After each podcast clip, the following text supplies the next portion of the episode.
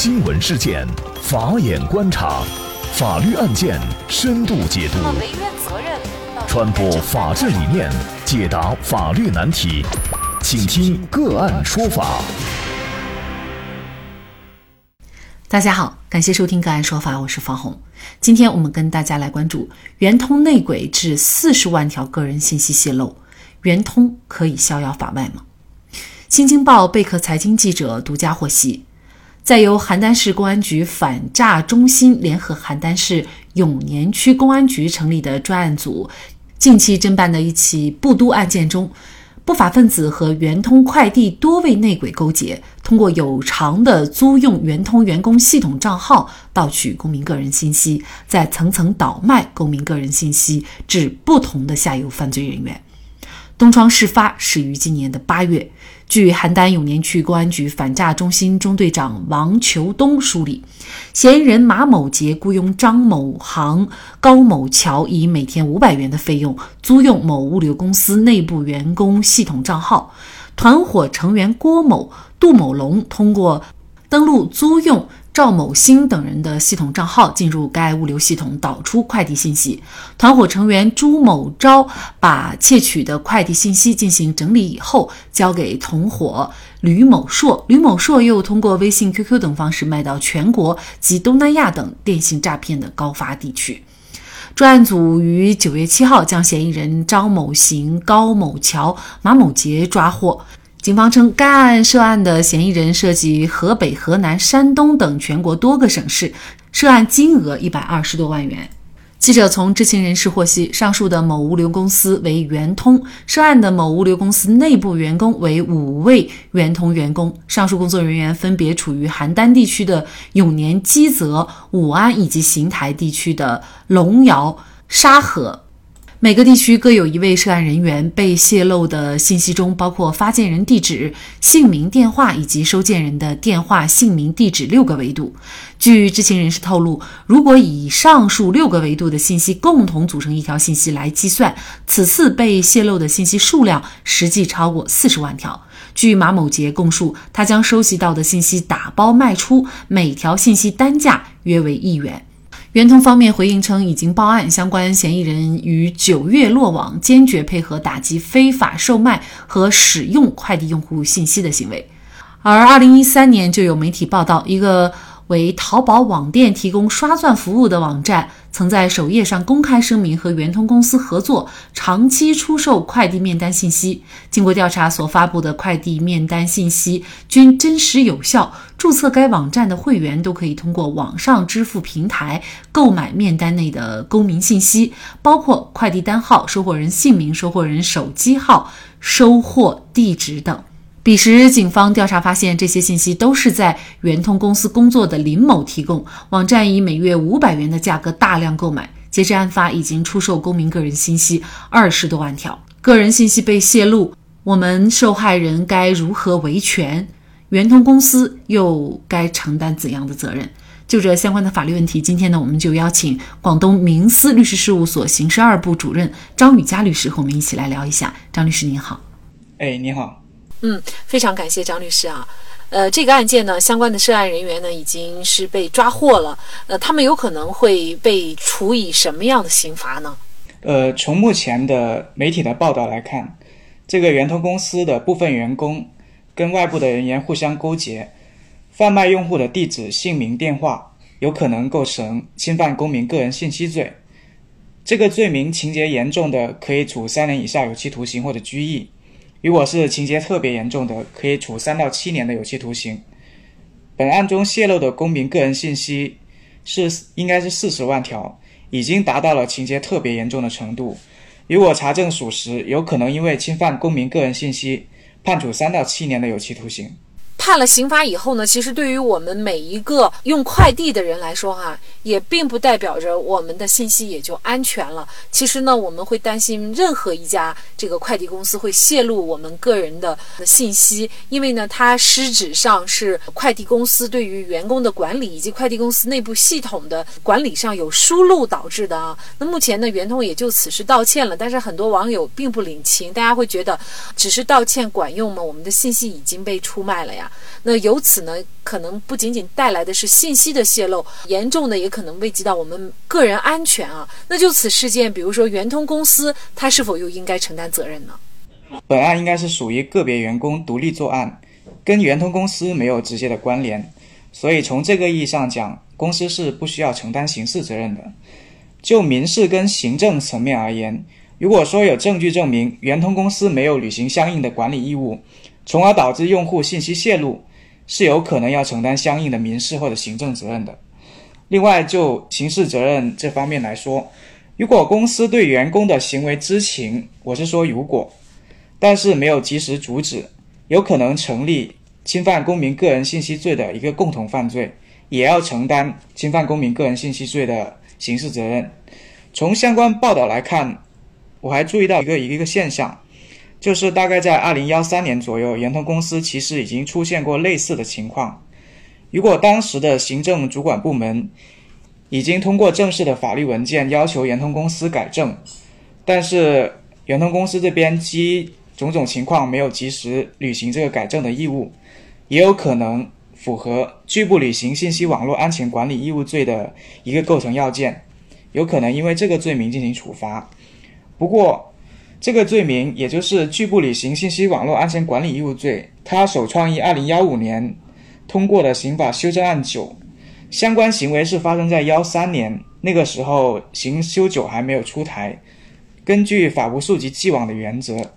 那么本案能不能适用这个罪名，还是要看相关的时间线才能够确定。造成了这么多人员的这个信息泄露，呃，我们每一个被泄露的人员可以向他主张赔偿吗？或者他可能承担的民事责任是什么呢？就民事责任这一块来说，如果用户因为个人信息被泄露而产生的一些损失，我认为是可以索要相关的赔偿的。每个人所受到的损失可能是比较微小，或者说是不确定的，所以在相关的证明方面可能会比较困难。确实，更多的就是我们每一个人会遭受到一天到晚的无数次的这种电话骚扰啊，这确实是给我们带来了非常大的生活困惑。但是你要把它量化成这个经济上的赔偿，这个确实是非常难，而且我们还要证明，呃，这个电话号码确实是圆通公司的人员泄露了导致的。这个其实对于我们每一个人来说，在法律上的维权都还是比较艰难的哈。这个方面，我觉得目前可能有个新的思路可以解决这个问题。就是因为个体他的维权的能力，或者说是他维权的意愿不高，这个时候我们可以通过一个公益诉讼的方式去索要相应的赔偿。它的行使主体既可以是相关的一个民间组织，也可以是由人民检察院来提起一个公益诉讼。如果是能够由人民检察院来提起这个公益诉讼，那么我相信它的进展还是会比较顺利的。这个可能在立法上就首先是需要完善的。嗯，对对，因为现在目前公益诉讼的规定还是相对比较原则体的，如何实行，目前法律还没有做出更进一步更细的规定。信息被泄露，我认为是属于一种非常被动的局面，就是只要你网购啊，或者只要你要邮寄东西，你都会去跟快递公司联系。那么在这个过程当中，你的信息自然而然的就有可能被泄露。而快递公司这一块呢，又是收集个人信息一个啊非常主要的公司。那么他们在法律上有没有更为严厉的这种监管和责任呢？对于平台，尤其是快递公司这一类。大量收集公民个人信息平台的管理，目前其实是没有特别具体的一个规定的。从一个动力上来说，快递公司收集到的公民个人信息，可能是快递公司会将它视为自己的一个商业秘密进行保护。从动力上来讲，公司是有这样一个动力进行保护的。问题是在于惩罚这一块，我认为目前还是还是不太够的。那么快递公司，它作为用户信息的一个收集者跟管理者。他很自然的应该要对信息安全承担责任，问题是什么呢？这个承担责任的界限在哪里呢？呃，关于这一方面，我认为其实可以参照拒不履行信息网络安全管理义务最终的一个红旗原则。所谓的红旗原则，意指如果说一个违法行为是显而易见的，就像红旗一样随风飘扬，那么作为平台的管理者，肯定是有义务及时制止这样一个行为的。同理，快递公司对于显而易见的一个信息泄露行为，它也有及时制止的义务。如果未能履行该项义务，则必须承担相应的民事跟行政责任，甚至是承担一个刑事责任。呃，其实呢，对于个人信息的保护，我们国家的立法也是越来越重视，尤其在这次的刑法修正案草案十一，也是在这方面呢进行了一些更为严格的立法。对对，是的。呃，关于这个侵犯公民个人信息罪的呃立案标准，你只要售卖了五十条公民的个人敏感信息，比如说你的财产信息，你就可以构成犯罪。如果你售卖的是五百条较为敏感的公民个人信息，比如说你的租房信息啊，再比如说你的居住信息，这些只要达到五百条以上，也是可以构成犯罪的。五千条是指上述两类敏感跟较敏感信息之外的信息，只要你达到了相关的数量标准，也是可以构成犯罪的。这就是我们说的五十、五百、五千标准。另外，在这个标准之上，如果你数量达到十倍以上，就可以。构成情节特别严重，你的量刑档次会升一档，从原来的情节严重可处三年以下有期徒刑，到情节特别严重可以处三到七年有期徒刑。呃，我举个例子，比如说我去年经办了一个猎头侵犯公民个人信息的案件，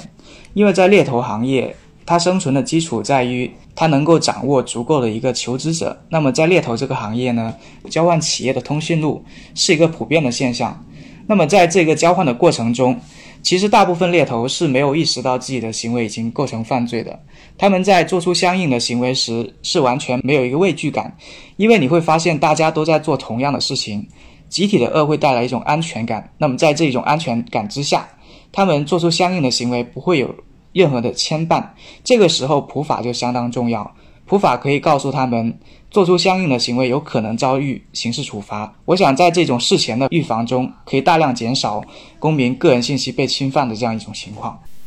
因为我们国家其实为什么公民个人信息泄露这么严重，这个其实跟历史文化背景是有关系的。我举个例子，欧洲为什么他们如此强调个人信息的保护？因为有历史的教训，犹太人就是因为个人信息被德国政府控制。所以才导致了后来巨大的一个灾难。所以欧洲的个人信息立法，它不仅仅是针对针对个人，也防范政府。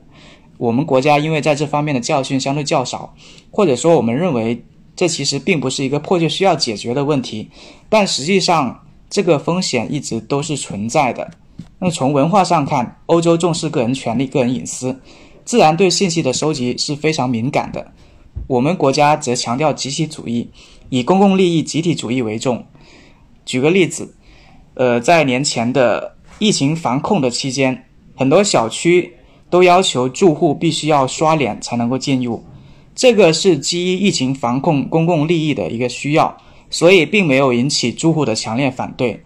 但是你不能否认的是，人脸识别技术本身就蕴藏着信息收集跟泄露的风险，那么这种风险也引起了部分专家学者的注意。清华大学的刑法学教授劳东燕就认为，在小区安装人脸识别装置并没有必要，而且没有经过同意收集人脸数据，也违反相应的法律规定。如果这个数据被泄露、被滥用，不仅不能够改善社会治安，反而可能使相关的犯罪活动激增。所以我个人认为。解决信息被滥用的问题，首先要解决的是信息收集不规范的问题。在这个基础上，我们才能够通过立法、通过普法、通过司法去解决这样一个问题。关于立法这一方面，我想我们其实可以参照欧盟的 GDPR，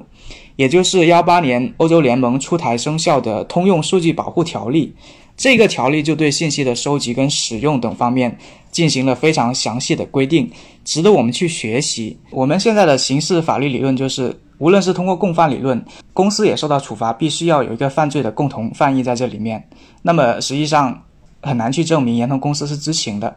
但是从一个平台的监管责任本身去看，赋予它一个更为严格的一个监管义务。那么不管公司员工的。行为他是否知情，或者说是是否有共谋，我们都可以去追究公司的责任。如果他在这个过程中有疏忽的话，最后要提醒一下的是，天下没有免费的午餐，不要因为一点蝇蝇头小利就贡献自己的个人信息，因为你不知道你的信息将会走向何处，用作何用，最终又会带来多大的困扰。据不完全统计。国内个人信息泄露数已知的已经是达到了五十五点三亿条左右，平均每人就有四条相关的个人信息泄露。而这些信息的泄露所带给我们的危害，不仅仅是骚扰电话、垃圾短信那么简单，还会造成冒名办卡贷款、银行卡被盗刷、诈骗等等危害案件。我们每一个人都应该树立保护自己信息的意识，比如说，不要随便的连接公共的 WiFi，不要随便扫二维码，也不要随便接收来历不明的文件、身份证照片、复印件等都不能够滥用等等。好，在这里再一次感谢广东明思律师事务所刑事二部主任张雨佳律师。那更多的案件解读以及呢我们的线上视频讲法内容呢，欢迎大家关注我们个案说法的微信公众号。另外，您有一些法律问题需要咨询，都欢迎您添加幺五九七四八二七四六七这部手机号的微信号向我们进行咨询，我们会将您的问题转给我们专业资深的律师进行解答。好，感谢您的收听，我们下期节目再见。